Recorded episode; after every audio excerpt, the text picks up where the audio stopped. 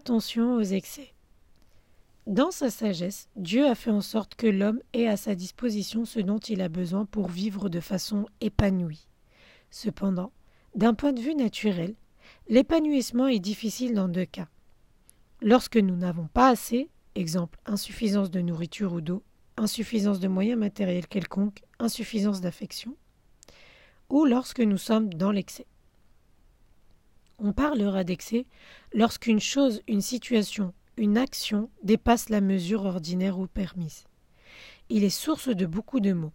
Par exemple, chez certains, l'excès d'argent les amène à devenir hautains avec leurs semblables. Quand l'excès de pauvreté poussera d'autres à voler?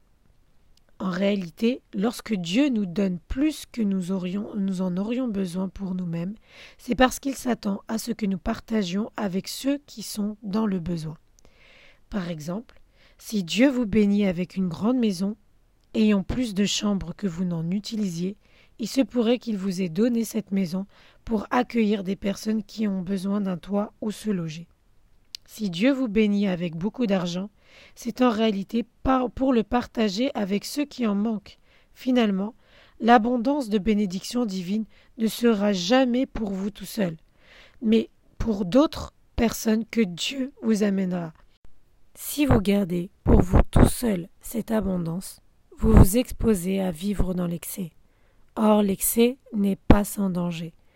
Dans le livre de Proverbes 25, au verset 16, il est écrit Si tu trouves du miel, n'en mange que ce qui te suffit, de peur que tu n'en sois rassasié et que tu ne le vomisses.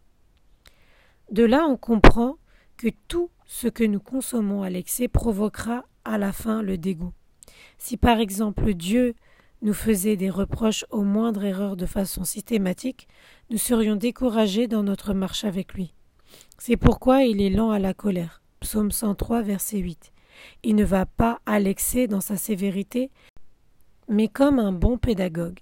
Il continue de nous bénir, même lorsque nous commettons des erreurs, en attendant le bon moment pour nous corriger. À l'inverse aussi, Dieu ne nous donne pas tout ce que nous désirons ou même ce que lui désire pour nous tout d'un coup. La raison en est simple. Nous serions incapables de gérer certaines bénédictions si elles nous sont données au mauvais moment, alors que nous n'avons pas encore la maturité pour les gérer. C'est la raison pour laquelle l'apôtre Paul avait conseillé à Timothée de ne pas donner la charge d'évêque à un jeune converti.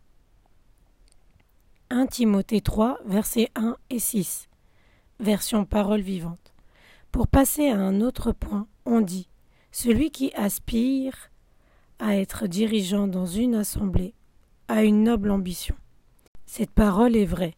Que ce ne soit pas un converti de fraîche date, de peur qu'il ne se laisse aveugler par l'orgueil et ne tombe sous la condamnation semblable à celle encourue jadis par le diable.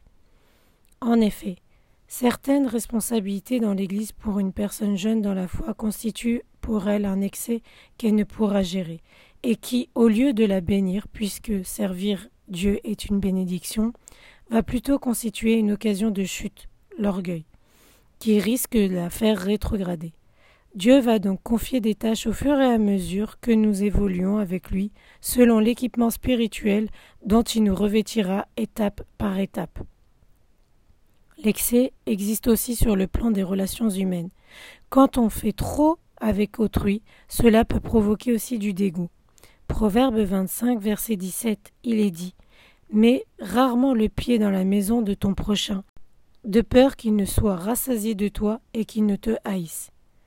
Nous devons donc user de sagesse pour savoir comment gérer nos relations, en particulier les relations amoureuses. Dans Cantique des Cantiques, chapitre 2, verset 7, il est écrit en effet Je vous en conjure, filles de Jérusalem, par les gazelles et les biches des champs, ne réveillez pas, ne réveillez pas l'amour avant qu'elle ne le veuille. Si nous excitons trop l'amour dans les relations sentimentales, nous tombons dans un excès qui ne sera pas sans conséquences malheureuses. Mais le péché d'excès cache encore quelque chose de plus vicieux. Dans le livre de Proverbes 25, verset 27, il est mis en parallèle avec la recherche de la gloire personnelle. Version seconde 1910. il n'est pas bon de manger beaucoup de miel, mais rechercher la gloire des autres est un honneur. Version Derby. Manger beaucoup de miel n'est pas bon, et s'occuper de sa propre gloire n'est pas la gloire.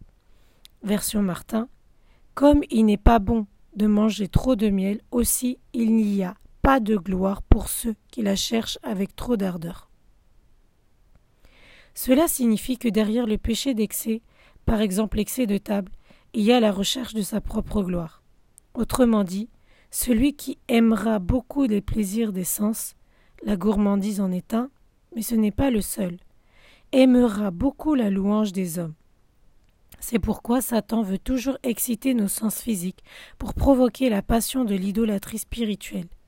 Les excès de table, entre autres excès de plaisir sensuel, sont donc des portes ouvertes à l'orgueil. Puisse le Saint-Esprit de Dieu nous aider à, être modérés. Le seul excès qui soit légitime, c'est l'amour passionné pour Jésus-Christ. Prions ensemble. Père céleste, aide-moi par ton Saint-Esprit à veiller à ma conduite, afin que tout excès quitte ma vie, et qu'au contraire j'apprenne à être sobre et modéré. Au nom de Jésus-Christ je prie. Amen. C'était votre exhortation écrite par le pasteur Estelle Genguet. À la lecture, Fadois. Vous êtes bénis.